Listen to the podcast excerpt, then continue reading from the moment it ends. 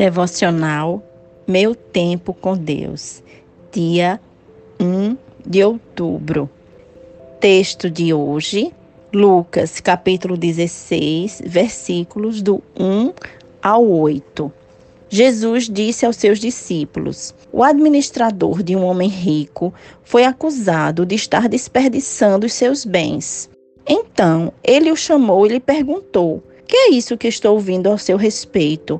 Preste contas da sua administração, porque você não pode continuar sendo o administrador. O administrador disse a si mesmo: Meu senhor está me despedindo.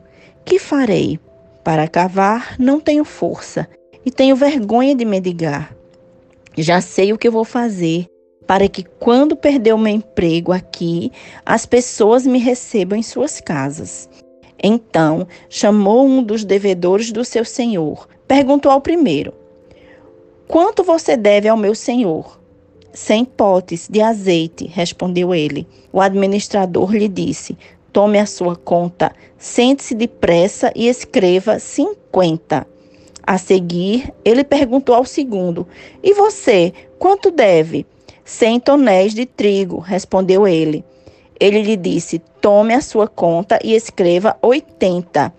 O Senhor elogiou o administrador desonesto, porque agiu astutamente, pois os filhos deste mundo são mais astutos no trato entre si do que os filhos da luz.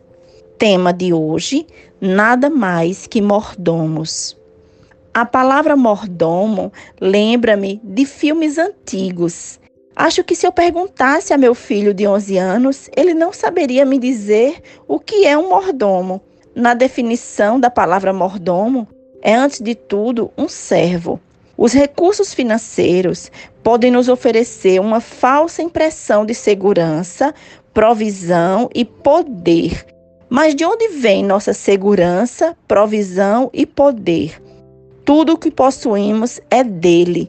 Jesus sabia que o nosso coração estaria em risco se confiássemos qualquer área das nossas vidas a algo ou alguém menor que ele. Ele é a nossa segurança. Jesus jamais nos daria instruções para sermos desonestos. Aqui, ele nos leva a refletir com que finalidade administramos os nossos recursos. Que tipo de mordomos nós somos? O coração das pessoas deve ser sempre o lugar mais importante para nós. Ele vale mais do que qualquer coisa, vale tudo. Onde está o seu tesouro, ali também estará o seu coração.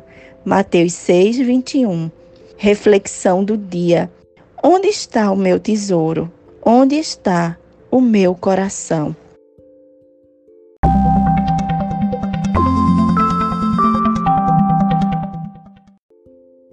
Na leitura da Bíblia sugerida, a leitura toda da Bíblia em um ano, temos hoje os seguintes capítulos: Isaías 7 e 8 e Efésios 2. No capítulo 7, o profeta Isaías traz a promessa sobre o nascimento de Jesus. A virgem ficará grávida e dará à luz um filho e o chamará Emanuel, que significa Deus conosco. E Isaías 8, Isaías alerta a nação de Israel para que temam a Deus. E no capítulo 2 de Efésios, fala sobre a nova vida em Cristo. Deus nos ressuscitou com Cristo e nos fez assentar nos lugares celestiais em Cristo Jesus.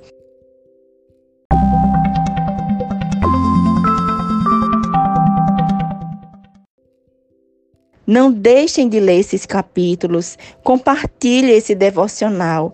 Até a próxima.